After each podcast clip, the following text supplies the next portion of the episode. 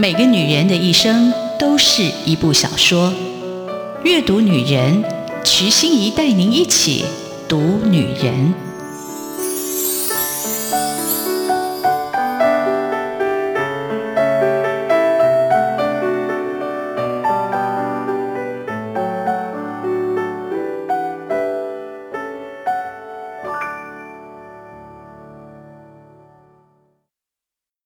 各位亲爱的听众朋友，大家好，欢迎收听阅读女人，我是小猫徐欣怡。今天我们要来带大家阅读一本争议性很高，但我个人觉得一点争议都没有的绘本，叫做《国王与国王》。《国王与国王》是在讲说呢，呃，有一个国家，他的皇后。母后有点像伊丽莎白皇后，她想要退休了，她累了，她不想要当皇后了，她不想要掌管国家了，于是呢，她就要退休，她就跟她的儿子说：“反正我不管怎么样，你现在一定要跟我结婚。老娘我在你这个年纪已经结过两次婚了，你到现在都不结婚，然后不来管你这个国家，想把我累死啊！”所以她就逼她的儿子，也就是那个国家的王子去结婚。那王子要跟谁结婚呢？于是他就展开了一段。我其实也不太喜欢那个过程，就是选妃的过程。很多公主就来被选妃，为什么要被选妃？奇怪，我是个激进的女性主义者，你们可以这样叫我没关系。但总之呢，就是呃，在王子选择他的公主的过程中，他其实爱上了陪另外一个公主来的他的哥哥，他爱上了另外一个王子。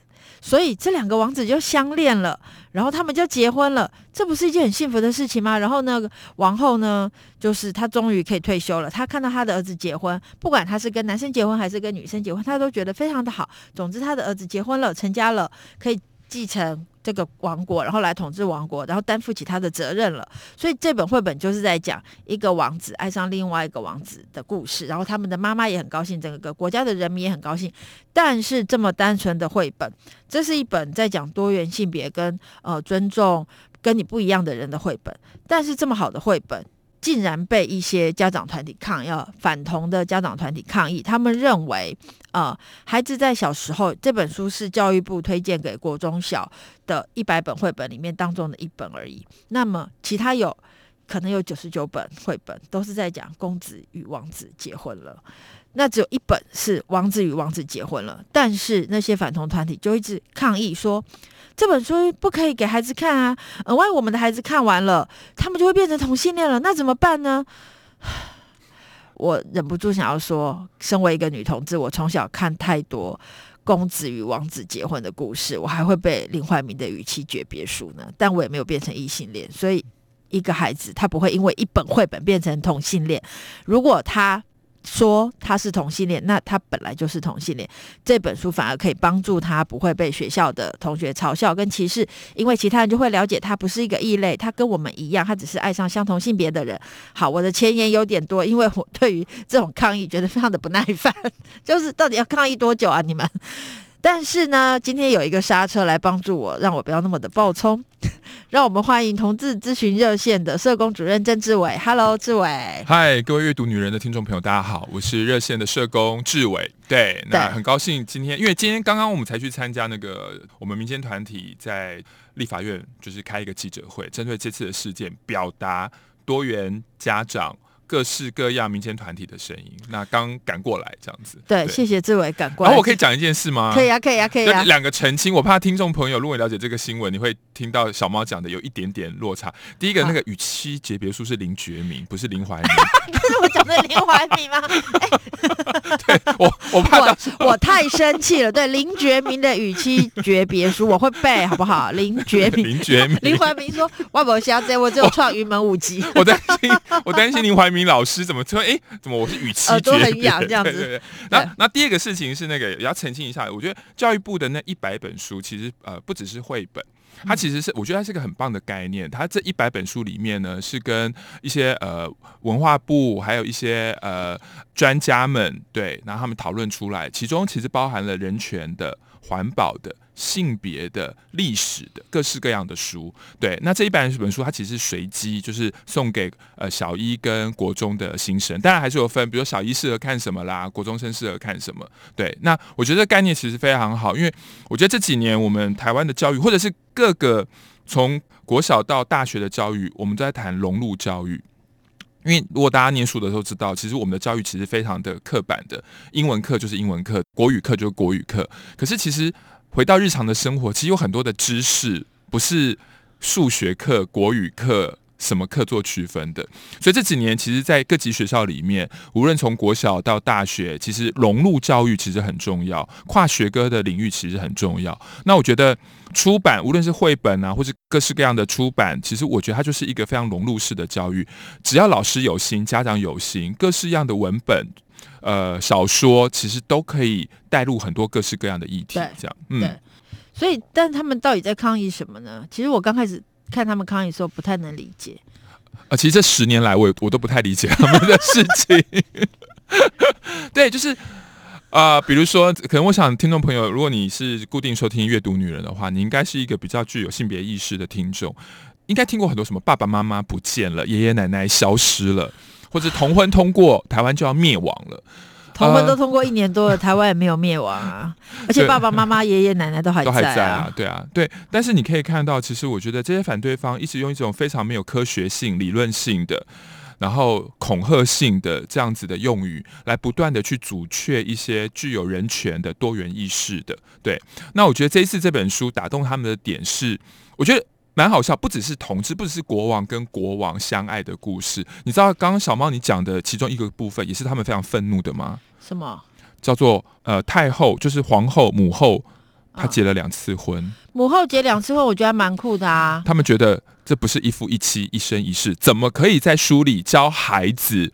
结两次婚，但现实社会中就是有很多人是结两次婚啊。对，而且其实我觉得这本书非常忠于一些，因为看起来，因为它的绘本是从就是就是白人嘛，可能就是欧洲的国王这样子或王后这样子。其实你如果了解欧洲史的话，你就知道欧洲史上面太多的王室不止结两次婚了，可是结了好几次婚。就是对，所以其实你如果真正懂历史，比如说小孩如果看了这本绘本，说妈妈、爸爸为什么？老师为什么？皇后她可以结两次婚，你可以很认真的跟她，是个好的开始。对啊，你可以跟她好好讲讲，就是这一法国或者是英国的皇室历史，哇，结婚很多次的不在少数啊。那当时的历史为什么会这个样子？比如说，很多时候是非常父权的，当王后生不出小孩的时候，对，他就马上呃，国王就马上打入人工。对对对，而且有时候很其实是很黑暗嘛，跟那个《甄嬛传》很像啊。有些皇后就莫名其妙就死掉了。对，而且其实我觉得，我觉得他们这样抗议更没有道理。抗议结两次婚，嗯，因为其实现在的家庭有很多小孩是面临父母离异，是他们可能真的有第二个妈妈或第二个爸爸，是。所以你抗议这种事情，难道不是对那些孩子的二次伤害吗？哎，奇怪，这些人到底他们要保护孩子，但其实他们保护了自己的孩子，但伤害了别人的孩子。嗯，其实。呃，小猫讲得很对啊。其实我想，很多的妇女团体这么多年来都一直在打破所谓一生一世为了小孩不要离婚这种迷思。因为太多像我们自己呃做社工社工工作的第一线工作人员都知道说，与其在一个充满暴力伤害的家庭环境长大，我们其实更希望。就是夫妻双方能够好聚好散，因为孩子才能够在一个比较平稳的，在一个呃比较安全的环境长大。可是你看这一些人，只是因为绘本里面的母后她结了两次婚，他们觉得这本书也是性解放。好，小猫，请不要不要 不要生气。对，其实像妇女心智也一直在推好聚好散啊。对，而且其实坦白说，这个绘本。给我的第一个亮点就是，第一个是母后治理国家这件事，我觉得蛮酷的，嗯，就是女性治理国家，嗯，女性治理国家没有问题嘛。然后第二个就是，我看到母后结两次婚的时候，我真的内心大笑，觉得太好了，因为，嗯，因为其实像比如说我们的成长经验，嗯，我们就会碰到那种父母离异的小孩，他在我们那个年代比较保守，但父母离异，他就会觉得自己是。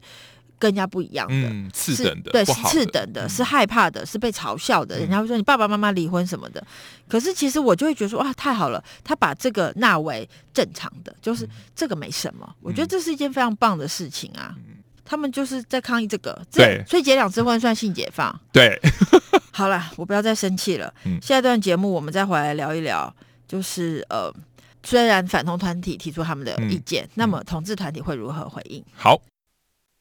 Thank you.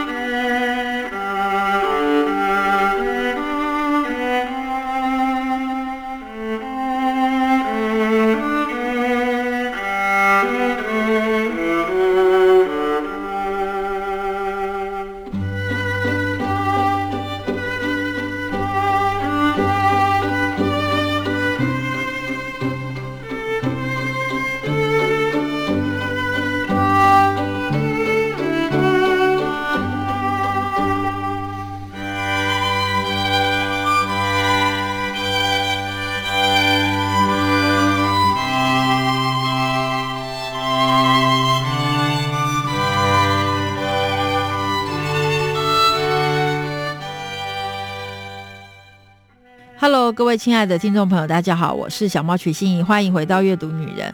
我今天是有点暴走的状态，因为我觉得有一本绘本非常的可爱，就是《国王与国王》，就是呃，王子在想要娶公主的过程中，他发现他爱上的是公主的哥哥，就是另一个王子，于是他们就结婚了，然后过着幸福快乐的日子。然后呃，王子的妈妈也觉得很棒，然后整个国家的人也都祝福他们，然后他统治他的国家也统治得非常的好。这么可爱的绘本，教育部。把它列为推荐读物这样子，可是却被反同团体抗议。而我们今天邀请到的是同志咨询热线的社工主任郑志伟。Hello，听众朋友大家好，我是志伟。对，哎、嗯，志伟，你知道为什么这么生气吗？因为我我记得我们在做那个呃同婚运动的时候啊，我看到一个，我看到那个照片，我是真的哭出来。嗯、就是有一个主日学，就是专门带小朋友的主日学。主日学都会画画，因为我小时候也其实也去上过主日学嘛。嗯、因为爸爸妈妈忙，就把小孩就去上主日学，这样、嗯、主日学都教你画画啊、唱歌啊、跳舞什么的。可是那一天我看到的那个主日学班上，他画画的主题叫做“上帝不爱同性恋”。你知道我看了非常的难过，因为那个就是一个小学班上，然后整个布告栏贴的满满的小朋友画的图案，题目都是在画上帝不爱同性恋。可是你要知道，那个班上如果有一个小朋友是同志，嗯嗯、他从小。他就会接收到这么巨大的恶意，就是上帝不爱你，嗯、我们也不爱你，因为每个同学都在画画上面写说同性恋是不正常的，嗯、同性恋是什么？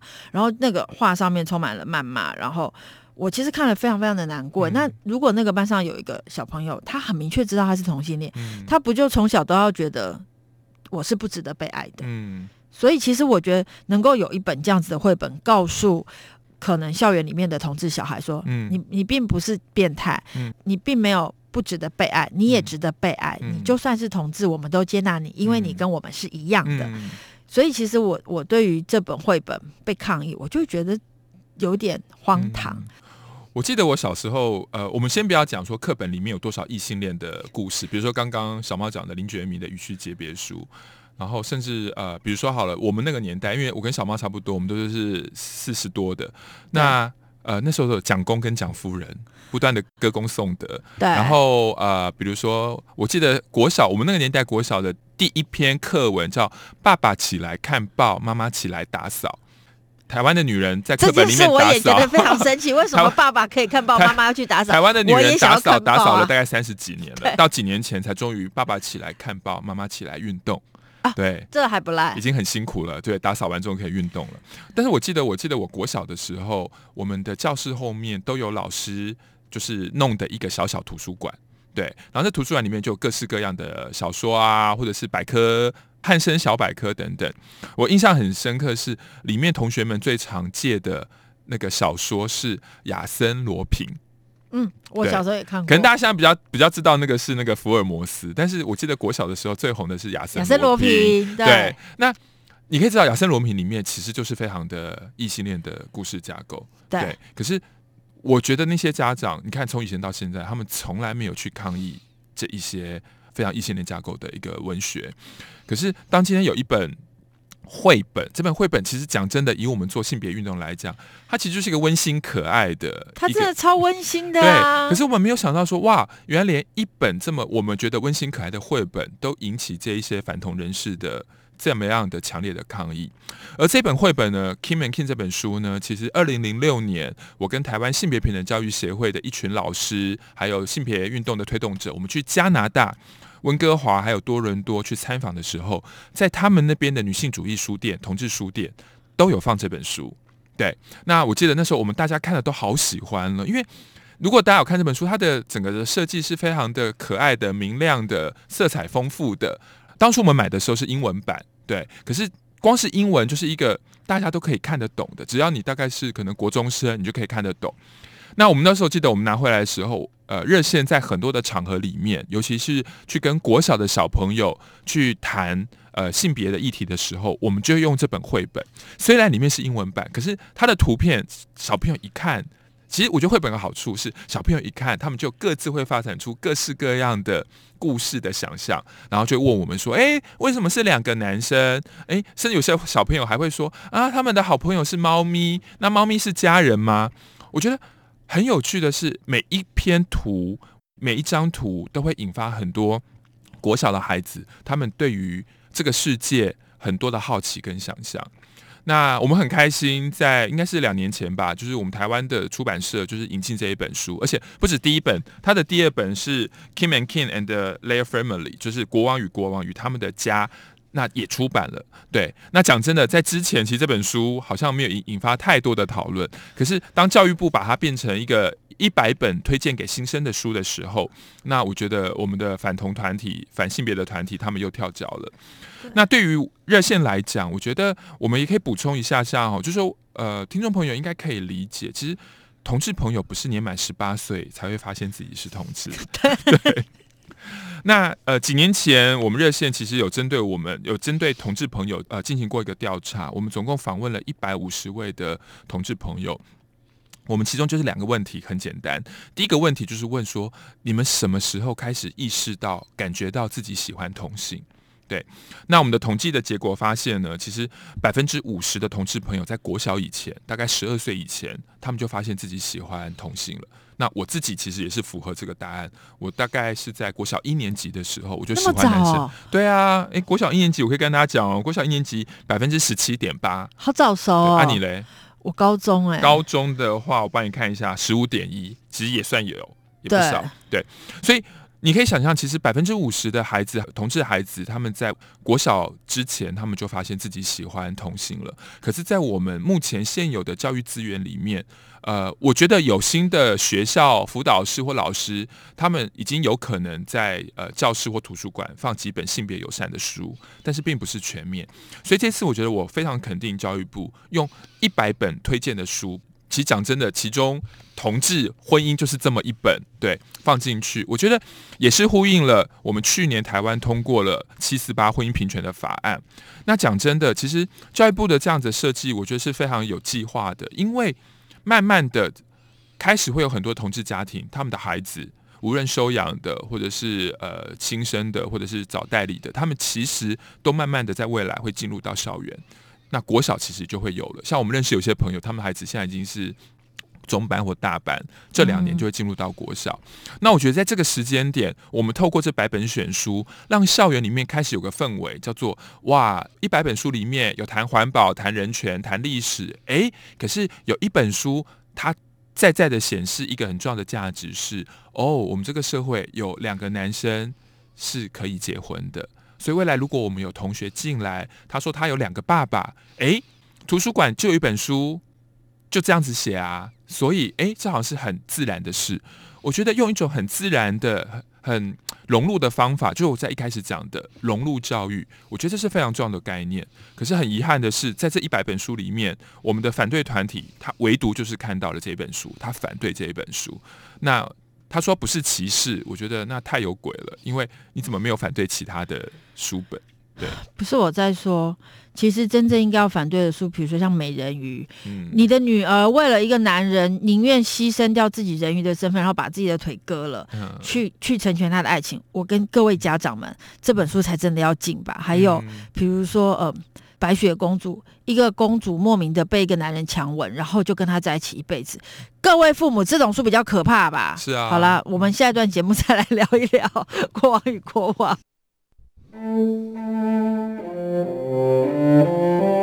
you.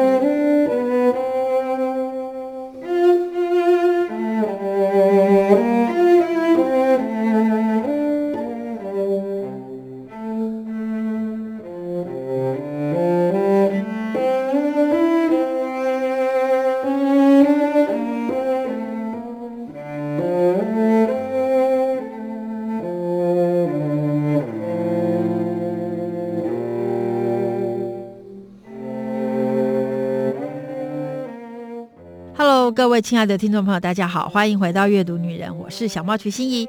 今天要来阅读一本我个人非常喜欢而且很可爱的绘本，叫做《国王与国王》。也就是说呢，有一个王子他爱上了另外一个王子，于是他们结婚了，然后一起很好的统治他们的国家，然后那个国家的人也都很很敬爱他们，然后他们的妈妈也都很开心。但是这本书呢，现在就是被反同团体抗议，因为这本书被教育部纳为一百本推荐给呃国中小看的读物，但是反同团体就说不行不行。行，小孩子不可以在小学的时候就接触到同志议题，那样子他们就会变成同性恋。但是，就如同我在节目一开始讲的，小孩不会因为一本绘本就变成同性恋，因为那么多的同性恋从小读了那么多的异性恋绘本，还是没有变成异性恋。这这一题真的很简单就可以攻破，好吗？各位反同的朋友们，那今天邀请到，因为我个人是个。充足，所以今天邀请到比较温和的 我的好朋友，同志咨询热线的社工主任郑志伟。Hello，志伟。嗨，各位听众朋友，呃，大家好，我是志伟。对，志伟在常常因为同志咨询热线有一个非常好的，我觉得是一个怎么讲？我一直觉得热线做这件事情很重要，嗯、因为同志咨询热线之前也一直被抹黑，这样。可是其实同志咨询热线他们是受过专业接线训练的志工，比如说同志碰到他出柜了，然后被。被家人反对，然后他可能犹豫，离家出走，快死了，嗯、心心里很难过，可以打电话来热线，嗯，然后热线可以安慰他，然后还有贵父母的热线，嗯、但是热线在做另外一件事情，我觉得非常的重要，嗯、就是会去校园演讲，告诉大家什么是同志，嗯、然后以及就是呃性别平等到底是什么，所以你们这一两年，就是特别是在同婚在推动同婚的时候，跟同婚通过之后，去学校面对第一线的老师跟学生，有什么样的？状况的不一样吗？嗯，呃，其实我觉得在公投以前，其实我觉得台湾的性别平等教育其实遇到了很大的呃反挫，对，因为呃，我觉得校园的氛围基本上是比较保守的，呃，那时候很多的学校，因为依法学校要谈性别教育，可是性别教育其实有非常多议题，你性侵害防治、防止性骚扰、情感教育、好聚好散，甚至更保守的是呃。如何避免未婚怀孕？这些其实都是性别平等教育。那我记得在公投前，因为公投前就有提案等等嘛，所以大概有长达一年多的时间，很多学校其实主管就会有一个裁示，是我们要不要避免来谈这个比较敏感的议题？不谈同志，就不谈同志，不谈同婚。在公投之前，我的确有接到，比如说我去演讲，那常常的状况就会是街头跟我联络的老师是有心的。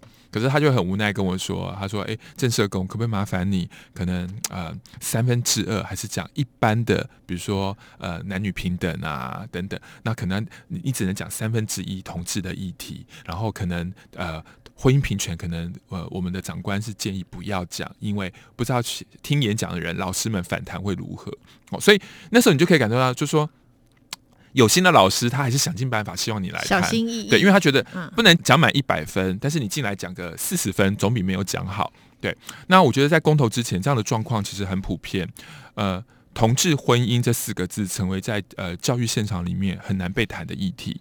对，那我觉得公投过后，加上我觉得去年同婚通过之后，比如说以我们协会的观察来讲，诶，开始我觉得因为法律已经过了嘛，所以我觉得去讲就变成比较不是一个禁忌。对，那我们协会去年演讲的演讲量也走出了公投那一年的谷底，就是往上攀升。公投那一年是多？平常是多少？我举四年前、四五年前，大概都是四五百场。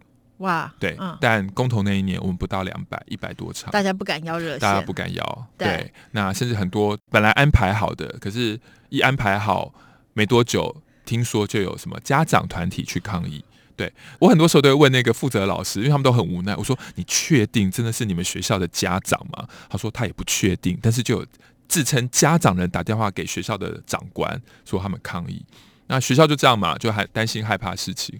但公投过后，我觉得去年其实就有小幅成长。那我觉得还不错。其实也有一些老师，尤其是比如说高中的公民科老师，其实他们就会特别希望我们能够去谈七四八专访。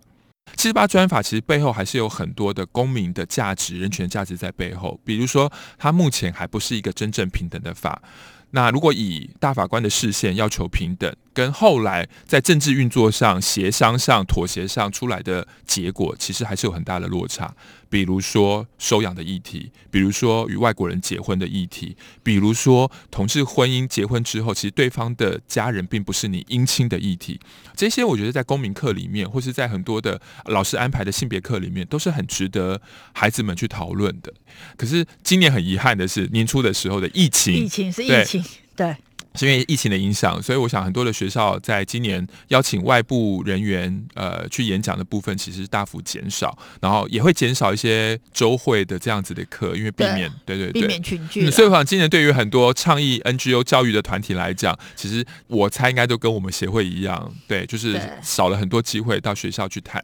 哎，可是像你们在第一线，因为家长团体最担心的就是我的孩子这么小就看了这本书，他就会变成同性恋。嗯嗯、但你们在第一线碰到那些小朋友们，嗯、他们会这样吗？他们有这么容易就变成同性恋吗？其实我要讲的是，是他们对类似像这样的议题的，比如说去讲同志，嗯，那呃小朋友们的反应是什么？是，其实我还是要跟这些反对人士稍微说一下，台湾其实一直持续在进步。举一个例好了，我们协会的义工可能不见得都是所谓的呃社工、心理咨商、辅导专业背景，可是我们协会的所有的义工都有一个身份，我觉得是学不来的，叫他们都是 LGBT，他们都是同志。那所以呃很多学校跟我们安排邀请演讲，有个很重点是，我们可以提供活生生的同志在教室里面跟孩子很自在的用同志身份互动。我们的演讲常常就像一个呃人体图书馆，我们就是去展示。我们每一个同志就是一本书，我们就跟很多的孩子让他们说：“哎，我是同志，你们有没有什么事？有有没有什么事要问我们的？”他们都会问什么？问很多啊，比如说爸爸妈妈知道啊，知道吗？你确定吗？你有没有喜欢过班上同学？你有几个男朋友、女朋友？其实都很生活化的东西，好可爱的问题。对，可是你要想，其实。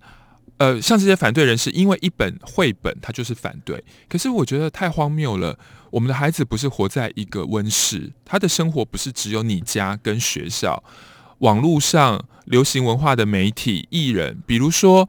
现在很多的一些，比如说呃九 N 八八或者很多的年轻世代的，像五月天歌手等等，他们都在很多的场合表达他们支持同志。对，比如说五月天蔡依林唱的《玫瑰少年》，是对等等的。你的孩子其实是听这些流行文化长大的。我讲白了，这些流行文化的影响力搞不好比这本绘本还要更大。